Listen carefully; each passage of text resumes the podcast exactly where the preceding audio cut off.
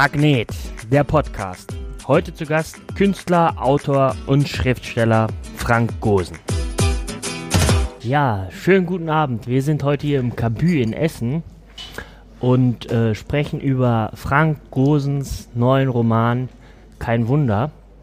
Ich freue mich sehr, dass du hier unsere ähm, Lesebühne unterstützt, Frank. Unsere Wortkunstbühne, äh, die wir ganz äh, sehr originell K-Bühne genannt haben. Äh, und wir haben schon einen ersten, äh, wie sagt man, einen ersten ähm, Live-Kommentar. Viel Spaß. Wird uns gewünscht von Frank Fahl, auch ein Frank. Dennis Fahl, ja. Ja, äh, finde ich gut. Ja, ich glaube, das werden wir haben. Ist ja ein cooler Ort hier und äh, du hast das jetzt so ein bisschen ironisch gesagt. Kabü ist schon eine gute Abkürzung. Gut, Merkt man oder? sich. So, ja. Prima. Äh, und äh, ich habe mir heute vorgenommen, ähm, dass wir nicht über Fußball reden mhm. und nicht übers Ruhrgebiet. Mhm. Ich wollte dich aber trotzdem fragen, äh, ob du zu Bremen oder zu BVB gehalten hast. Boah, äh, das ist mir so, äh, so ein bisschen Jacke äh, gewesen. Ähm, ich muss sagen, in, noch habe ich in Dortmund mehr Zuschauer, meistens als in Bremen, äh, obwohl es sich annähert. Äh, aber ich hätte auch damit leben können, wenn der BVB weitergekommen wäre. Ich habe allerdings alles schon so eine Schwäche für so Typen wie Max Kruse, der mal eben 70.000 Ocken im Taxi vergisst, äh, weil er ein bisschen Mau Mau gespielt hat irgendwo. Ähm, sowas stirbt ja komplett aus im wahrsten Sinne des mhm. Wortes. Wir beklagen ja äh, gestern äh, den Tod von Rudi Assauer, Typen, zu denen man immer unterschiedliche Meinungen haben kann. Hast du ihn äh, mal getroffen? Oder? Ich habe ihn ein paar Mal getroffen, ja. Äh, ich habe mal bei einer Veranstaltung in Bochum äh, mit ihm und seiner Frau länger am Tisch, seiner damaligen Frau länger am Tisch gesessen und äh, ihn in Bochum im Stadion getroffen. Und das ist halt einfach solche, äh, im, also ist ja im, im, Ruhrgebiet kein, kein Schimpfwort, wenn man sagt, solche Fressen. Mhm. Ne? Das ist ja liebevoll gemeint. Die, die, die gibt es halt nicht mehr. Die sind, das, äh, äh, man kann über solche Leute immer sagen, was man will, aber sind eben auch keine rundgelutschten, einfachen Typen gewesen. Mhm. Und er hat äh, diesen Verein geprägt und er hat auch unheimlich dazu gepasst. Ne, zu diesem äh, bisschen im besten Sinne prolligen äh, mhm. Verein äh, Schalke 04 und ähm, ja, also den hat man jetzt schon seit Jahren vermisst, weil er durch seine Krankheit nicht mehr öffentlich aufgetreten war und jetzt ist er ganz weg, das ist schon Verlust. Mhm. Für das ganze Ruhrgebiet. Ja, das stimmt. Ähm, zu deinem Buch. Ähm, ich hab, durfte das im Vorfeld schon lesen und ähm, was, mir, was mir ganz neu war, war äh, der, die Aussage, dass von euch, eurer Generation, ja, habt ihr gar nicht mit dem Mauerfall gerechnet. Ja. Weil ich selber, äh, ich bin äh, 85 geboren und komischerweise ist ja Mauerfall ähnlich wie, äh, wie 9-11, so ein Datum, wo eigentlich jeder weiß, was er gemacht hat. Mhm. Ich weiß nicht, was ich gemacht habe. Ja, klar, du warst vier oder fünf, vier Jahre alt. Ja. Ja, also erstmal zu, zu der, zum ersten Teil. Ähm, das hing auch immer davon ab, mit wem du gesprochen hast. Also ich hatte zum Beispiel keine Verwandte in der äh, DDR, deshalb haben wir da so gut wie keine Beziehung äh, zu gehabt. Im Buch kommt auch vor, dass sich äh, Förster äh, in Amsterdam heimischer fühlt als äh, in, in, äh, in der DDR. Und ähm, tatsächlich war für viele von uns äh, das einfach in Stein gemeißelt, im wahrsten Sinne des Wortes, in, in dem Beton der äh, Berliner Mauer. Dass Und es so bleibt. Dass es so bleibt äh, zu unseren Lebzeiten. Da mhm. konnte man uns überhaupt nicht vorstellen, dass sich das ändert. Ältere zum Beispiel haben eine ganz andere Perspektive gehabt. Also auch so die Politikergenerationen wie Helmut Kohl und Willy Brandt, äh, die eben aus einer anderen Zeit kamen, die für die äh, ein einheitliches Deutschland äh, ähm, noch eine Realität gewesen ist und die deshalb auch an, an dieser Idee sowohl von links wie von rechts festgehalten haben. Aber ich, Jahrgang 1966, für mich war das undenkbar, dass sich die, die ganze Sache ähm, nochmal ändert. Und richtig begriffen habe ich es dann auch als äh, echtes Fernsehkind erst, als es, äh, als ich es im Fernsehen gesehen habe. Denn den eigentlichen Mauerfall habe ich verschlafen. Okay. Ich äh, beschreibe hier im Buch absichtlich äh, diesen genau den Abend, äh, wo dann Förster und Brocky äh, die Tagesthemen gucken mit Hans-Joachim Friedrichs. Das habe ich gar nicht gemacht, weil ich habe damals schon mich nicht vom äh, normalen Fernsehprogramm abhängig machen wollen. Also ich bin einer, für den sind Streamingdienste erfunden worden. Und ich habe damals ein Video geguckt und bin die, dann pennen äh, gegangen. Die früheren Streamingdienste, ja, also, äh, Videotheken. Videotheken nannte man die und ich hatte äh, immer VHS-Kassetten von allem möglichen und dann, äh, wo, ich wollte halt gucken, wann es mir passte und nicht, wann es dem Programmdirektor passte. So, und dann habe ich an dem Abend irgendein Video geguckt, ich weiß leider nicht mehr welches, wahrscheinlich irgendein äh, künstlerisch hochstehenden amerikanischen Actionfilm. Und äh, dann bin ich pennen gegangen und am nächsten Morgen habe ich mich wecken lassen, weil ich zur Uni musste. Und irgendwas war ständig was mit Berlin, Berlin und Mauer. Ich war noch so im Halbschlaf und dann habe ich noch vom Bett aus äh, den Fernseher angemacht und dann habe ich gesehen, dass die Leute am Brandenburger Tor auf der Mauer rumgelaufen sind. Ich wusste gar nicht, mhm. dass die an der Stelle so breit ist. Ne? Und dann habe ich, also als ich dieses Bild gesehen habe, da war mir klar, hier ist heute Nacht was äh, passiert, was äh, wirklich äh, äh, alles sprengt. Mhm. Aber was auch, äh, finde ich, sehr schön in dem Buch rausgearbeitet ist, wo ich dann auch viel drüber nachgedacht habe im Vorfeld, weil wir erst so die Idee hatten, äh, so erster Einfall, fast blöd, ja, wir, wir dekorieren das jetzt hier alles äh, äh DDR-mäßig und ich habe so eine äh, FDJ-Fahne besorgt. Mhm. Und dann habe ich das Buch gelesen und dann dachte ich, ähm, das ist eigentlich irgendwie dämlich, mhm. weil das, äh, weil das eben sehr schön rausgearbeitet ist, dass das natürlich ein System war, wo die Leute auch gelitten haben. Und, und dann heißt es aber, ich kriege das Zitat nicht so richtig schön hin, hin wie du es gesagt hast, ähm, dass keine, dass man halt etwas braucht, woran man sich erinnert. Oder wie geht es noch genau? Also das ist auch nicht von, äh, von mir, sondern das habe ich äh, in, in, in, einer äh, Dokumentation ähm, gesehen auf, auf, YouTube. Da hat ein, äh, glaube ehemaliger Bürgerrechtler, leider habe ich den Namen schon wieder vergessen, muss ich auch nochmal nachgucken, äh, gesagt, ähm, es will niemand die DDR zurück, aber es will auch niemand ohne Erinnerung leben. Genau, ja. ja. Und äh, äh, das ist, glaube ich, eine Sache, die wir, die viele hier im, im Westen äh, bis heute nicht verstanden haben. Ja. Ähm, es heißt auch äh, an einer anderen Stelle, dass eine Figur sagt, ihr könnt euch gar nicht vorstellen, dass hier nicht alle weg wollen.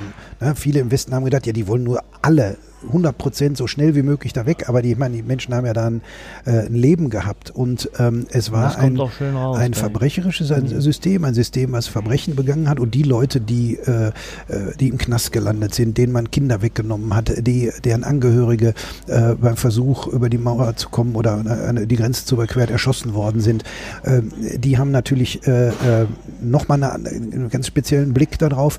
Es gab aber auch viele, die halt in, im weitesten Sinne oder in dem Rahmen normal in diesem System aufgewachsen äh, sind. Und wenn, wenn ich mit äh, Freunden spreche, die im Osten aufgewachsen sind, die erinnern sich, wenn sie an 1982 denken, an ihren 16. Geburtstag oder so, die denken nicht in, ich als erstes, ich habe in der Diktatur gelebt, sondern mhm. ich war damals in die Karin verknallt, bin aber an, den nicht dran, an die nicht drangekommen. Mhm. Ne? Äh, also, äh, und ich glaube, ähm, das ist ja hochinteressant, die Leute auch immer wieder danach zu fragen, wie war das denn? Wie, wie war das denn im Alltag? Ich glaube, das haben wir nach 1989, 90 viel zu wenig gemacht gemacht.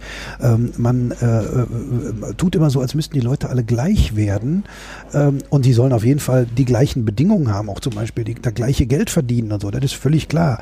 Aber das, andererseits das Interessante an anderen Menschen immer die, sind die Unterschiede. Mhm. Und äh, äh, mal zu fragen, wie war das bei euch und, und äh, dann aber auch mal zurückfragen, wie war das bei euch im, im Westen? Das war ja auch nicht alles so, wie die DDR-Propaganda oder die Hollywood-Filme das äh, äh, beschrieben haben. Ne? Ich glaube, das hat man äh, zu wenig äh, gemacht. Deshalb versuche ich in dem Buch eben, äh, oder versucht Förster, die, äh, die Hauptfigur, ähm, sich all diesen Dingen mit einem gewissen Respekt zu nähern und äh, nicht äh, sofort ein Urteil zu fällen, sondern erstmal zu gucken.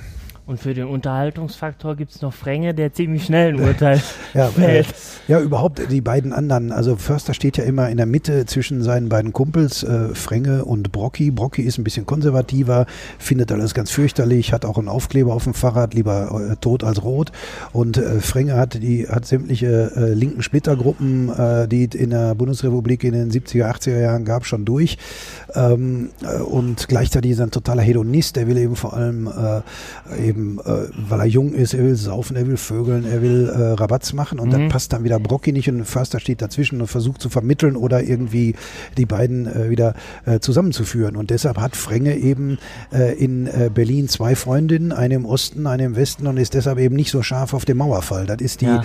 Ausgangssituation äh, des Buches. Aber da sind natürlich zwei Typen, äh, die ich absichtlich mit großer Freude äh, immer wieder aufeinander hetze, weil da natürlich eine Menge Witz drin steckt, aber andererseits auch äh, ähm, ja, das Position, für Positionen steht, die damals eben gegeben hat. Genau über diese Dinge äh, äh, haben wir halt diskutiert. Ne? Gibt dieses Beispiel, dass die zu dritt eben losziehen und gucken sich die ähm, legendäre, manche sagen berüchtigte Ausstellung im damaligen Reichstag an, Fragen an die deutsche Geschichte. Da wurden wir ja alle durchgeprügelt im Geschichte-Leistungskurs. Mit, der Schul, äh, mit Schulklasse. Der Schul ja, genau. Ja. Und äh, äh, Brocki findet das total interessant und äh, Frenge sagt, er ist offiziöser Staatskitsch. Und genau solche Diskussionen gingen halt in den 80er Jahren immer wieder ab. Und die habe ich versucht, auch mit diesen beiden äh, Figuren zu illustrieren. Ist dir gut gelungen. Also ich, dieses Dreiergespann, das ist mir beim Lesen auf jeden Fall ans Herz gewachsen. Das freut mich, ja. Das war der Plan. Und die, äh, ich, für mich hat mich, mich hat äh, sehr gepackt, ähm, der Ausflug von äh, Frenge und Förster eben dann zu der einen Freundin von Frenge, Rosa, mhm. wenn ich mich richtig erinnere, ähm, wo sie dann bei den Eltern ja. äh, landen. Und dann dachte ich, äh, das ist etwas, was jemand nur schreiben kann, der da selber aufgewachsen ist. Ich fand, das hatte so eine hohe Qualität und war auch, also ich kenne jetzt deine Kurzgeschichten und äh, liegen lernen von früher und so. Ich fand, das war aber auch was, was Neues für dich. Also, äh, also das ich, ist eine, ich fand das unglaublich stark. Da, die, danke, das freut, mich, das freut diese, mich sehr. Diese, diese ja. Szene, also eben ja. angefangen äh, dann ähm, wenn die bei den Eltern sind und dann geht es doch zum See, zum Aus... Nee, erst, umgekehrt, genau, erst an, ja. an, dem See und dann äh, zu den Eltern. Und dieses Kapitel, wo der, äh, wo der Vater am, äh, angetrunken am Tisch sitzt und sich darüber auslässt, warum es mit der DDR nicht klappen kann und er erklärt da so ein bisschen im Kleinen das Wirtschaftssystem äh, und, ähm, und so. Ähm, da ist auch eine Szene, für die ich, ähm, für die hatte ich einfach Hilfe. Also äh, okay. äh, es ist nach wie vor die Perspektive, Förster kommt mit Fränge dahin und guckt von außen drauf. Also eben nicht so, als wenn er da aufgewachsen wäre. Aber ich habe einen guten Freund, äh, der im Osten aufgewachsen ist, der auch nochmal äh, ähm, so 13 Jahre älter ist als ich. Und äh, der hat genau den Job also in der DDR also gehabt. 50. Danke. Nein, der ist mein Kumpel Herbert. Äh, schöne, äh, schöne Grüße. Wo ist meine Kamera? Schöne Grüße, Herbert. Der wird dann sich nämlich bestimmt angucken. Okay. Also Herbert war eine unglaubliche Hilfe und Herbert hat den Job gehabt, den der Vater von äh, Rosa äh, hatte. Also war also Revisor, also bei uns würde man sagen Wirtschaftsprüfer äh, in der DDR und hat mir diese Mechanismen erklärt, die damals da abgingen. er war allerdings auch Punk, da muss man sich okay. mal reinziehen. Ne? Und er hat mich gleichzeitig mit schon vor dem Film mit Gundam Gundermann, äh, mit Gerd Gundermann äh, vertraut gemacht. Dem Liedermacher und. Dem Liedermacher, äh, Rockmusiker eigentlich ja. mehr, so hat er sich ja selber gesehen, in dem großartigen Film von Andreas Dresen. Übrigens ein Film, den man unbedingt sehen sollte, wenn man ein bisschen mehr über die äh, widersprüchlichen Biografien im Osten äh, äh, wissen will und wenn man Gundermann als Liedermacher und Texter entdecken will. Also wirklich, ich habe den in Berlin gesehen mit einem Kumpel mhm. aus dem Osten und ähm, finde ich einen ganz großartigen Film. Aber Herbert hat mir eben, er hat mir lauter Hilfestellungen Empfehlungen gegeben. Also zum Beispiel, äh, du sagst, die waren am See, das war auch so ein Ding. Ich sag zu Herbert, hör mal, äh, ich habe äh, Ding, ich will drei Leute da zum Schwimmen schicken. Ne? Äh, mir fällt nur Müggelsee ein, weil ich mich nie auskenne. Da sagt er, nee, Müggelsee, das war mit Eintritt, das kannst du machen. Ähm, wir, wir, wir waren immer an den Kaulsdorfer Seen und das sind, will ich sagen Baggerseen, aber so, so was ähnliches. So. Und dann hat er mich da hingefahren und dann habe ich dann alles fotografiert, deshalb konnte ich das so detailliert beschreiben. Und ich habe ihn auch gefragt, hör mal, Albert, ich habe da einen, der hat keine Kohle, aber er hat eine Freundin im Osten und der muss ja immer darüber fahren. Mhm. Und man musste ja immer äh, äh, Zwangsumtausch machen, 25 äh, Mark äh, Mindestumtausch. Jeden Tag selbst wenn man länger da geblieben ist. Und äh, sage ich, was konnte man bei euch kaufen und bei uns verkaufen? Kam mir fielen nur Bücher ein, aber ähm, die, die, die belletristischen Bücher, die waren auf so schlechtem Papier, die wäre man hier nicht losgeworden. Fachbücher gingen, aber das ist, äh, das funzt nicht so richtig. Und da sagte der Juwel Campingkocher, äh, der brannte wie die Sucht, der lief mit Benzin und den konnte man dann im äh, äh, ähm, Osten für 20 Mark kaufen und im Westen auf dem Flohmarkt dann mit Gewinn verkaufen. Und äh, da, da habe ich sogar einen. Äh, soll ich mal rausholen? Oh, unbedingt. Den hat er mir dann nämlich geschenkt. Den hätte ich mal vorher äh, auspacken sollen. Und das ist wieder ganz irre. Er geht schon mal damit los, dass hier ein großartiger Aufkleber drauf ist, äh, Stempel drauf ist, VEB Lötgeräte Dresden. Und ähm, nicht nur das, sondern ähm, wo? Wo ist meine Kamera? Da. Also hier. VEB Lötgeräte Dresden. Ja. Und hier oben drauf ist auch noch äh, drauf, wann der äh, verpackt worden ist, am 14. Februar 1989. Und durch Zufall, das ist jetzt wirklich Zufall, ist auf den Tag genau 30 Jahre später der offizielle Erstverkauftag äh, von dem Buch.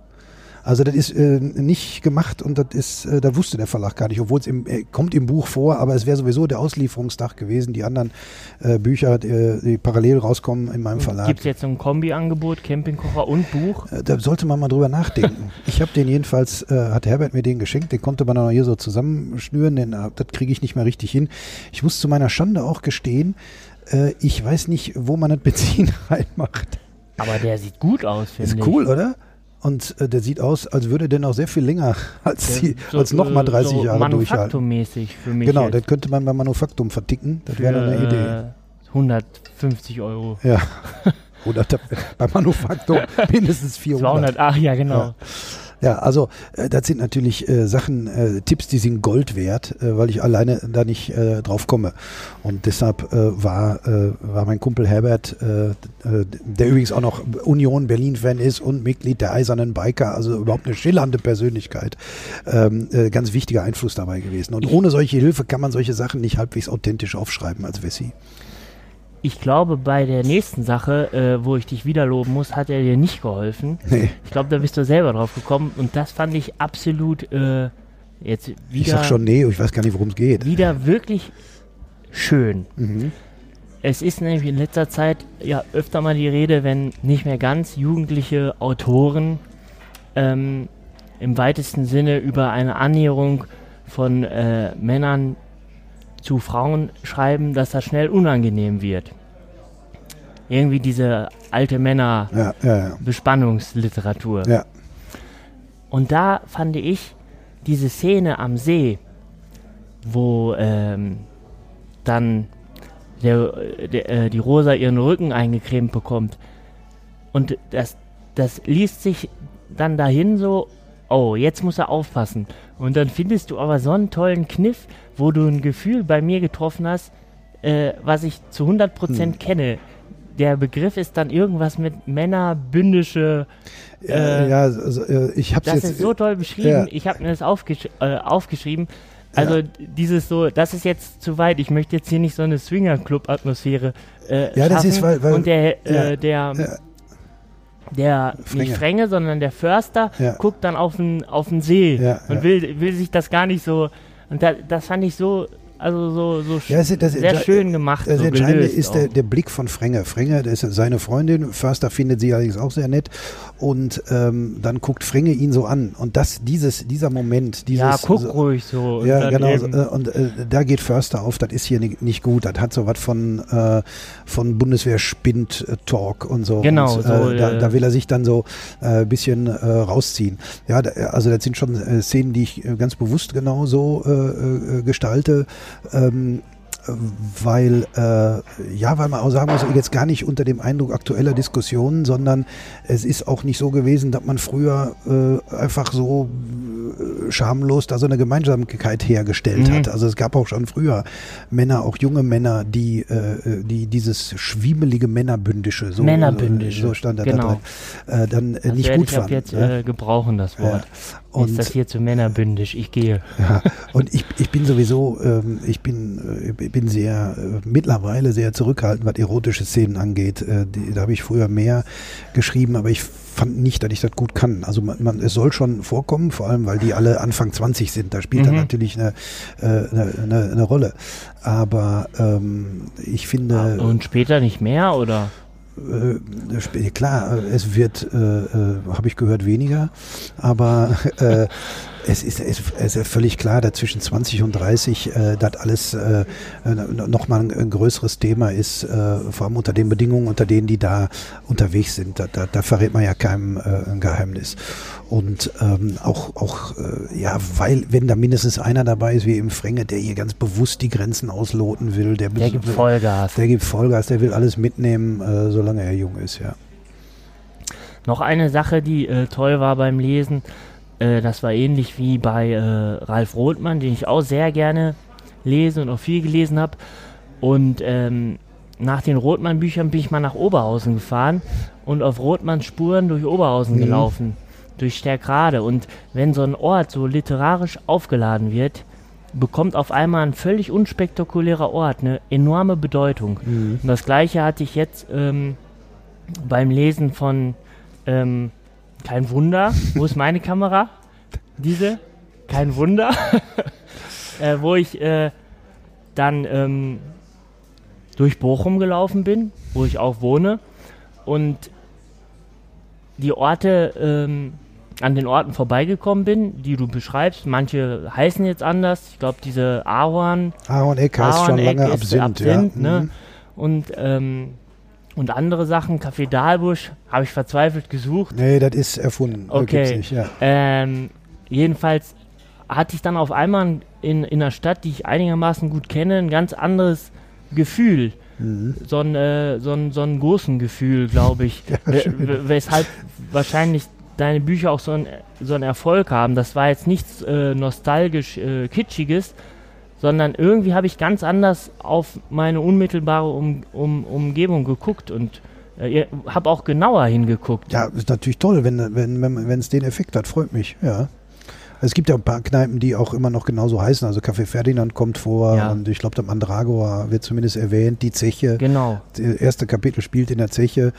Ähm, aber jetzt ist das Café Dahlbusch, das kommt ja schon in Förster, mein Förster vor, ist halt ähm, äh, und die, die, die Bäckerei Konditorei, die es jetzt äh, Ende der Ende der 80er noch ist, ist halt so eine prominente Sache, die so mit einer Figur verbunden ist. Äh, äh das, das ist dann erfunden. Ich habe zwar bestimmte äh, Cafés vor Augen dabei, wenn ich das beschreibe, das, weil ich über Café Dahlbusch und Fränge noch ein paar so Spin-off-Geschichten geschrieben habe, die ich in die Bühnenprogramme einbaue.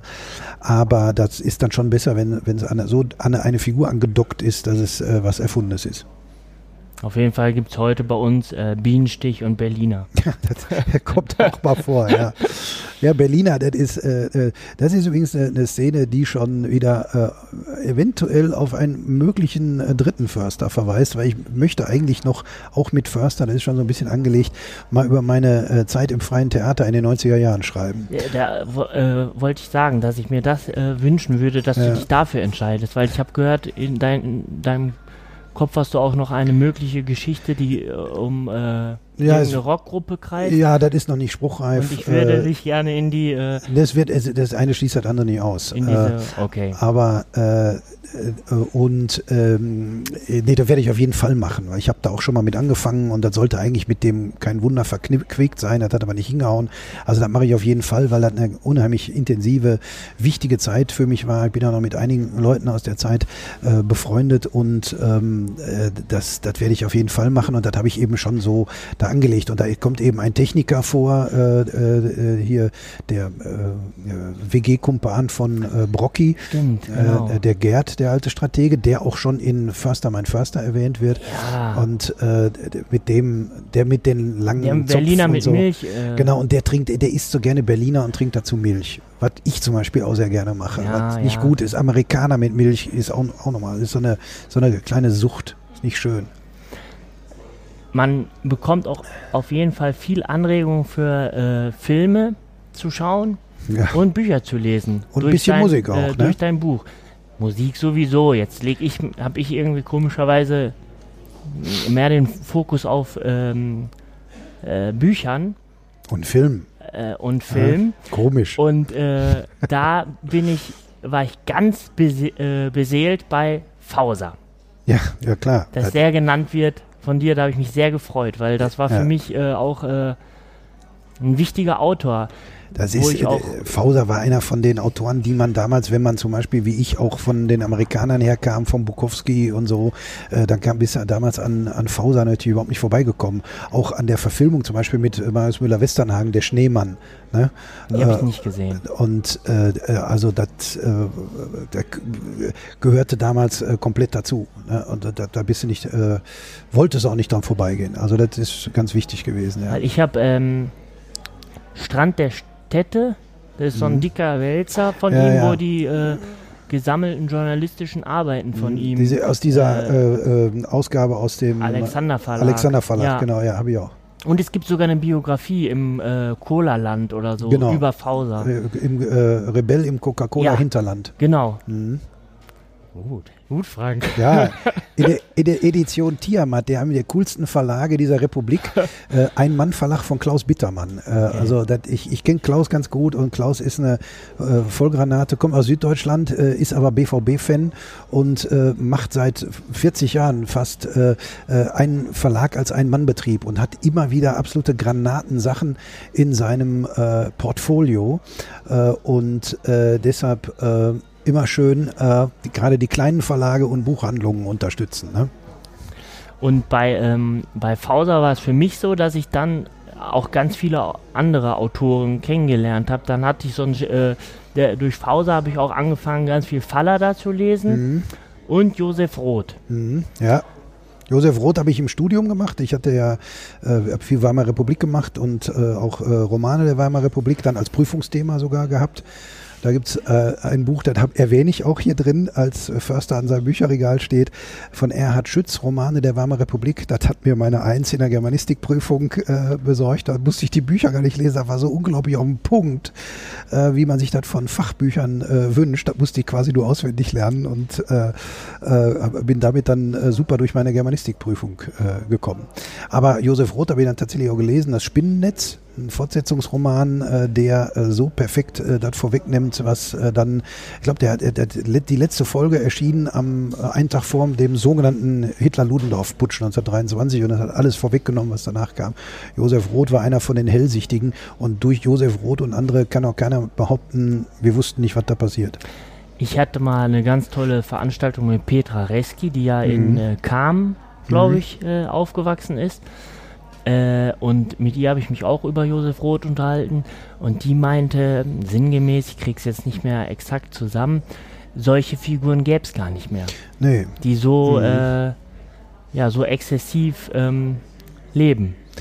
Das stimmt. Ich weiß ja nicht, ob Oder diese die, Art zu äh, leben äh, so sinnvoll ist. Es sind natürlich auch oft Menschen gewesen, die gerade deshalb, weil sie mehr von der äh, Gesellschaft begriffen haben, an der gelitten haben und das dann oftmals nur äh, mit Alkohol oder Drogen ähm, äh, diese Frustration in den Griff äh, bekommen haben. Ähm, ich finde aber überhaupt äh, die Literatur der 20er Jahre, äh, gerade auch so, was so unter dem äh, Ding äh, neue Sachlichkeit firmierte, das hat mich immer total angesprochen und äh, das, das hat heute noch eine Modernität, äh, die, die frappierend ist, obwohl es jetzt äh, fast 100 Jahre äh, her ist. Wir haben ja gestern oder jetzt diesen jetzt im Februar äh, 100 Jahre Weimarer Reichsverfassung und damit Gründung der Weimarer Republik äh, zu feiern und ähm, das ist äh, was da an an, an Wäre das auch sowas wie Fabian, Kästners Fabian? ja, Fabian, klar. Oder jetzt gibt's ja die Originalaus, also die Ursprungsversion, die hieß ja Der Gang vor die Hunde, äh, ist ja jetzt auch neu äh, rausgekommen. Aber ähm, ja, zum Beispiel, oder auch die, die, die Kriegsromane, die interessanterweise, die meisten davon erst äh, so zehn Jahre nach dem Ersten Weltkrieg äh, erschienen sind. Ähm, Im Westen nichts Neues ist das Paradebeispiel. Äh, Wobei da auch die Verfilmung von damals, von 1931 oder so, von Louis Milestone wirklich äh, super ist, also fast besser als das Buch. Und Ist auch eher selten. ist auch eher selten. Und Kannst du uns noch, jetzt ganz wichtig, kannst du uns noch äh, Tipps geben, wo die Verfilmung besser ist als das Buch? Äh, Verfilmung besser, äh, äh, das, äh, äh, da müsste ich jetzt nochmal mehr drüber nachdenken. Es gibt eine Verfilmung, da ist beides mindestens gleich gut. Das ist äh, Sideways ein Roman von Rex Pickett, äh, äh, im, verfilmt mit Paul Giamatti. Das ist, so, das ist auch so ein, so ein, eigentlich so ein Nebendarsteller King, der aber ein super Schauspieler ist. Der spielt in Billions So ein bisschen kleiner mit so großen Augen, ne? Ja, und so ein Bart und so. Ja. Ne? Und das sind zwei Kumpels, die durch die Weingebiete von äh, Kalifornien fahren und der eine äh, müsste eigentlich jetzt heiraten, vögelt aber rum oder irgendwie sowas. Äh, Also da habe ich äh, zum Beispiel, ich habe erst den Film gesehen und dann das Buch gelesen und das ist meistens ein merkwürdiges Erlebnis, aber das ist, das zum Beispiel fällt mir jetzt spontan ein, ist beides sehr gut. Jetzt muss ich doch, äh, bevor wir gleich äh, auch zum Ende kommen, muss ich doch nochmal aufs Ruhrgebiet äh, zurückkommen. Wer uns denn jetzt ähm, den... Ich muss gerade lachen, weil du wolltest nicht über das Ruhrgebiet und nicht über Fußball sprechen. Fängst ja mit Fußball an und hörst mit dem Ruhrgebiet auf. Ja, ist Ganz okay. gut, oder? Ja, mach ich. Ist Alles, alles in Ordnung. Wer uns jetzt äh, den neuen Ruhrgebietsroman schreibt, wenn wir uns hier einen hineinladen könnten, wen würden wir denn einladen, dass er es macht? Willst du das machen oder wer könnte das sonst noch machen? Ich werde sicher noch mal äh, einen Roman schreiben, der äh, explizit als Ruhrgebietsroman durchgeht. Dieser hier pendelt ja zwischen Bochum und Berlin.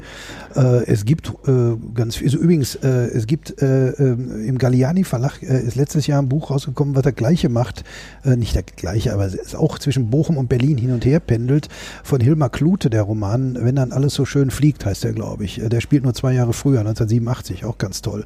Ähm, dann äh, äh, ja, es gibt äh, die Bücher von Martin Becker zum Beispiel, äh, der Marschmusik, äh, ausgewiesener Ruhrgebietsroman. Es gibt, ich glaube, die liest ja demnächst hier Caro Staha, ist jetzt Ja. nicht explizit, glaube ich, aufs Ruhrgebiet gemünzt, Beschreibung einer Krabbenwanderung, aber äh, man hat den Eindruck, da sind doch in letzter Zeit ein paar Bücher auch in größeren Verlagen erschienen über das Ruhrgebiet oder von Autorinnen oder Autoren aus dem Ruhrgebiet.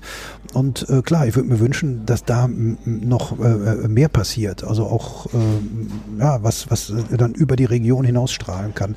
Aber das kann man eben nicht vorhersehen. Man kann es auch nicht erzwingen durch. Man kann sich erzwingen und äh, aber man kann natürlich versuchen, Bedingungen und Strukturen zu schaffen, unter denen das leichter wird. Also vielleicht Literaturpreise äh, modifizieren und mehr. Ich finde, in Romanen konstituiert sich ja auch so ein regionales Gedächtnis und da haben wir sicher Aufholbedarf im Mhm. Ruhrgebiet. Äh, Frank hat es gerade angesprochen, am, jetzt muss ich mich kurz konzentrieren, am 29.03. ist nämlich Karosh Taha hier, eine wirklich sehr zu empfehlende Autorin, ähm, die aus ihrem Buch nicht nur liest, es ist eine Leseshow, wir haben dazu äh, Visuals von Patrick Praschma und ein DJ. Und das Buch heißt ähm, Beschreibung einer Krabbenwanderung und ist im Dumont Verlag erschienen. Ja. Und wir laden uns noch äh, Thorsten Nagelschmidt ein, Super. oder? Ins äh, Ruhrgebiet? Ja, super. Da müsst ihr äh, mir äh, Bescheid sagen. Äh, das Ich will es versuchen, aber ich glaube, die Band gibt es jetzt wieder. Die sind wieder Die Band gibt es wieder, Muff Potter, super Band. Und äh, das äh, Buch, äh, dessen Titel ich jetzt gerade vergessen habe, der aber einem, ähm, Cran nicht Cranberries, äh, der einem Song von dieser, wie heißt diese eine Gruppe nochmal, äh, Love Fool, die den Nummer gemacht haben zu, dem, zu der Shakespeare-Verfilmung. Ich will immer Cranberries sagen, aber wir sind ja nicht die Cranberries. Wie heißt die nochmal? gleich. Love- Weiß das einer aus dem, äh, der uns hier. Äh, Ganz bestimmt. Hä? Wie heißt sie denn love noch mal? me, love me. Mit C Diese- auf das skandinavische, deshalb komme ich immer auf Cranberries, aber sind nicht die Cranberries. Herrgott, ich werde alt. Cardigans. Oder? Cardigans, genau. Stark. Sehr Ja. gut. Guck mal, die Stimme aus dem Off. Ja. Äh, wie kamen wir darauf? Mm, Thorsten Nagelschmidt. Thorsten Nagelschmidt äh, hat sein äh, äh, Buch, seinen Buchtitel, auf den ich jetzt auch nicht komme. Ich werde alt. Äh, da, aber fand ich ein super Buch, was in Rheine spielt. Es gibt garantiert nicht viele äh, ähm, Bücher, die in einzige Rheine Rhino-Roman. Aber es gibt eine tolle reine Geschichte von Horst Evers. Eine der witzigsten äh, Geschichten des ohnehin deprimierend witzigen Horst Evers. Er ist so witzig, dass ich mir immer denke, ey, warum bin ich dann auf einzelne Sachen nicht gekommen? Äh, die berühmte äh, Nudelnummer äh, in Rheine, äh, die mit den, die, also wo meine Kinder früher den Anfang mitsprechen konnten. Also das ist äh, so, also äh, Reine auf die literarische Landkarte gesetzt hat Horst Evers und Okay. äh, Thorsten Nagelschmidt geht noch einen Schritt weiter und macht einen ganzen Roman drüber. Freut mich sehr, super. Also ich hoffe, super Typ. Ich kenne ihn persönlich nicht, aber Buch ist super. Ich kenne den auch nur durch die Muff Potter Liedtexte, die ich immer schon sehr, sehr gut fand, Mhm. schon als 13-Jähriger in irgendwelchen. Äh, Und Muff Potter ist eine Jugend. Figur von aus äh, Huckleberry Finn. So sieht's aus. Ein farbiger Sklave? Nee, das ist doch, der heißt doch. Jetzt habe ich dich getestet und ich war ganz selber die, auf jeden Fall eine Figur von Mark Wir Twain. schneiden das raus. Wir schneiden das Nein, raus. das geht ja nicht. Ach, ist das spontan. Ja, Wir könnten jetzt noch ewig weiterreden. ja. Oder wir lassen es und ähm, ich muss noch den Bienenstich in Stücke schneiden Mach und mal. ähm, den ähm, Doppelkorn äh, aus dem Eisfach holen. Ja, mach das. Mach alles. Ich, ich fahre dich nach Hause. Und äh, nochmal auf kein Wunder Hinweisen hin, hingewiesen. haben. Hingewiesen haben möchte ich. Schön. Danke. Ich sage auch Danke.